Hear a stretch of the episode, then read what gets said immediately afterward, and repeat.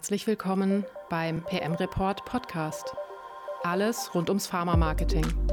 In kleinen, feinen Portionen können Sie Wissenswertes und Praktisches für Ihren Arbeitsalltag mitnehmen. Kompakt und unterhaltsam fürs Produktmanagement und Pharma-Marketing. Weitere Themen finden Sie auch auf unserer Website pm-report.de. Schön, dass Sie bei uns sind. Herzlich willkommen beim PM Report Podcast. Zwei Podcasts machen jetzt alle. Jetzt probieren wir es auch mal.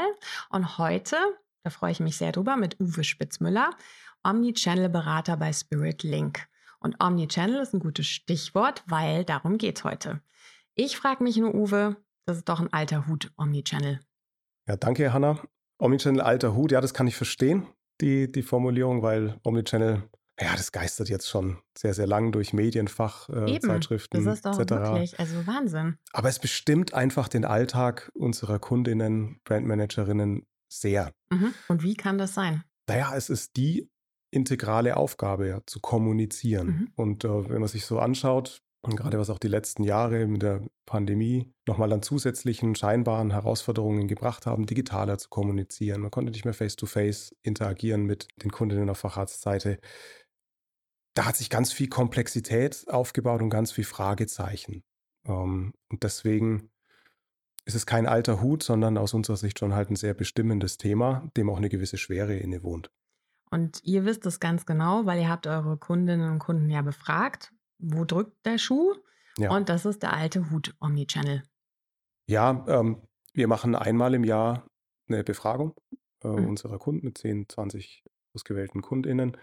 Und was wir da auch gesehen haben, dass das Thema Omnichannel ähm, oft als Antwort auf die Frage, hey, was sind denn eigentlich die größten Herausforderungen in eurem täglichen Brot, in einem Dayjob äh, genannt wird. Und äh, da sehen wir einfach, dass dieses Thema immer wichtiger wird und immer mehr Raum nimmt und auch immer mehr Fragezeichen produziert. Du hast ja zwei Sachen schon genannt, Herausforderungen ja. und Schwere. Ja. Warum ist das schwer, dieses Thema, und worin liegt die Herausforderung? Also die Schwere kommt aus, aus meiner Sicht oft daher, dass es eigentlich kein einheitliches Verständnis vom Wort Omnichannel und dessen Bedeutung dann als solches auch gibt. Ähm, und auch daher, dass mit Omnichannel ganz oft Dinge verbunden werden, die komplex sind also Marketing-Automatisierung. Ich brauche komplexe Softwaresysteme, die automatisiert Content ausspielen. Das muss ich ja irgendwie beherrschen und beherrschbar machen.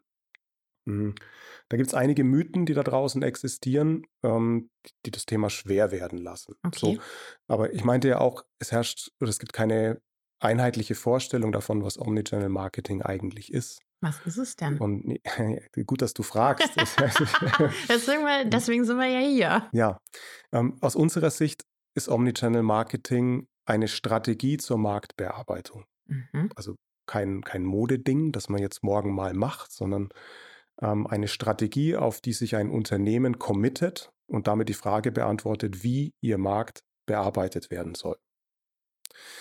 So, und dann ist die nächste Frage eigentlich, was kann Omnichannel Marketing denn dann bewirken und leisten? Und da sind wir bei, bei so einem Aspekt, dass wir sagen, naja, ähm, Omnichannel Marketing ist erstmal dazu da, jetzt wird es ein bisschen technisch, mhm. ähm, die mentale Verfügbarkeit einer Marke zum Zeitpunkt der Verschreibungsentscheidung zu erhöhen. Also, oh weia, das musst du uns jetzt bitte erklären. Ja, Entschuldigung. ähm, es bedeutet, es sagt eigentlich nichts anderes, als dass ähm, zu dem Zeitpunkt, in dem ein Arzt die Therapieentscheidung trifft, das ausgewählte Präparat, das bewerb, beworben werden soll, auf einer Shortlist steht, verfügbar ist und als Therapieoption in Frage kommt. Der Arzt soll in diesem Moment an ein bestimmtes Produkt denken. Ja. Und damit erhöht man die mentale Verfügbarkeit. Okay. Und das ist aber eine Herausforderung, sagst du. Obwohl, das möchtest du ja erreichen, bei deiner Zielgruppe präsent zu sein im Kopf. Hey, dieses ja. Präparat brauche ich beim Patient XY in der Indikation. So, Omnichannel Marketing ist also die Lösung. Warum ist es dann immer noch eine Herausforderung für die Unternehmen und für ja, die Abteilungen? Das, das, ist das, was Omnichannel Marketing leisten kann. Die mhm. mentale Verfügbarkeit erhöhen. Omnichannel Marketing Fall. im besten Fall. Ja, Im besten okay. Fall. Und ähm, was ich sage, ist, es ist wichtig, dass darüber in einer Unternehmung das gleiche Verständnis herrscht.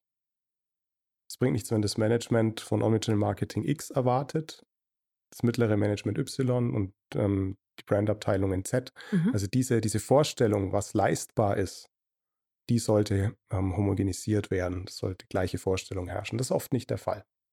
Das ist das, was du mit Strategie gemeint hast, ne? Also, dass wirklich alle an einem Strang ziehen. Ja, da kommt noch ein zweiter Erfolgsfaktor dann gleich mit rein. Wenn ich, wenn alle vom selben reden, dann ist schon viel geschafft, weil dann mhm. weiß man, was man erreichen kann mhm. und auch möchte. Mhm.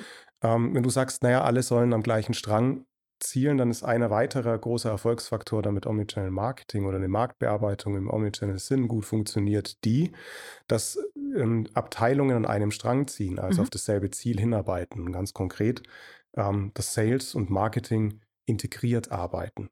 Also sich zum Beispiel zusammensetzen, die gleichen Ziele vereinbaren, ähm, draufschauen, mit welchen Botschaften gehen sie wann konzertiert an ähm, die Kundinnen, ähm, wie sich Kanäle verbinden lassen, also Außendienst in Verbindung mit anderen digitalen Kanälen, um einfach Synergieeffekte zu erhöhen oder Effizienzen zu erhöhen. Mhm. Das meinen wir mit integrierten Ausrichten der Kommunikation. Das klingt eigentlich so einfach. Warum ist es dann nicht in Praxis? Naja, ich glaube, wenn man historisch drauf schaut, wie Organisationsstrukturen in Pharmafirmen gewachsen sind, dann hast du eine sehr starke Sales-Zentrierung, rein historisch ähm, bedingt.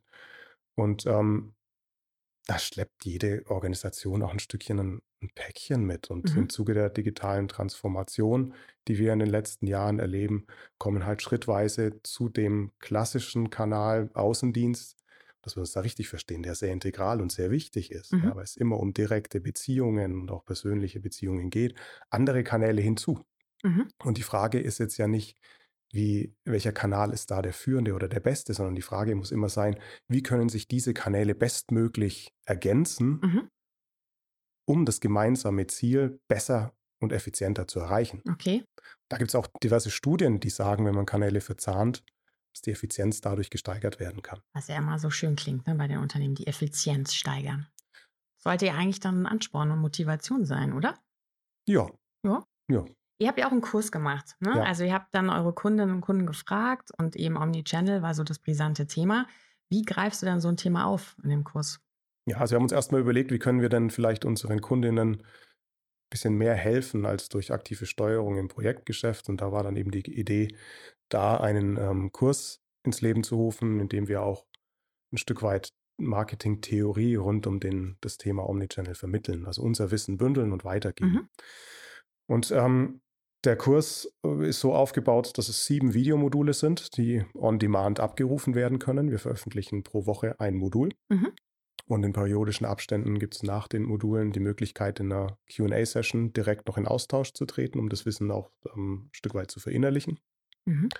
Und über diese sieben Module versuchen wir recht umfassend zum Thema Omnichannel aufzuklären, dem Thema vielleicht ein bisschen die Leichtigkeit wieder zurückzugeben oder auch so einzelne Startpunkte zu geben, mhm. weil wir oft auch gehört haben, naja, eine Frage gehört haben, wo fangen wir denn eigentlich an? Okay. Ja, was sind Startpunkte? Ja. Die Startpunkte.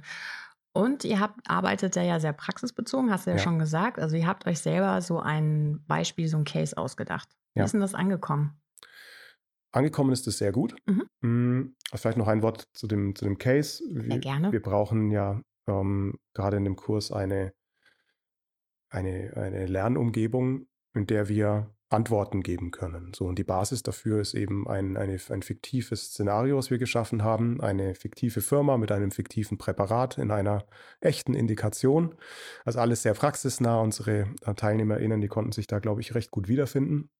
Und das ist die Basis für die Vermittlung der Inhalte. Also neben der Theorievermittlung haben wir immer wieder auch den Übertrag auf den Case. Mhm. Wir geben quasi eine Antwort auf die Herausforderung, ein Omnichannel-Konzept zu schreiben auf Basis des Cases und machen immer wieder Übertragungen in mhm. die Praxis.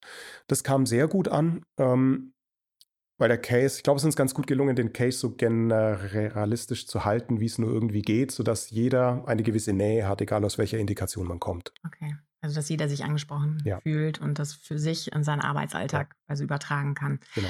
ihr habt euch auch Feedback eingeholt. Wie ist denn das so gewesen? Wir haben jetzt den ersten ähm, Kurs durchgeführt mit einer Pilotgruppe. Mhm. Ähm, und nach jedem Modul haben wir Feedback eingesammelt. zu dem Kurs. Und das war ähm, eigentlich sehr positiv. Ja. ja. also ich glaube, was uns gut gelungen ist, ist es dem Thema ein Stück weit eine Leichtigkeit wieder zurückzugeben und auch Ansatzpunkte zu geben, wie man sich ähm, als Brandmanager Omnichannel widmen, äh, nähern kann. Mhm.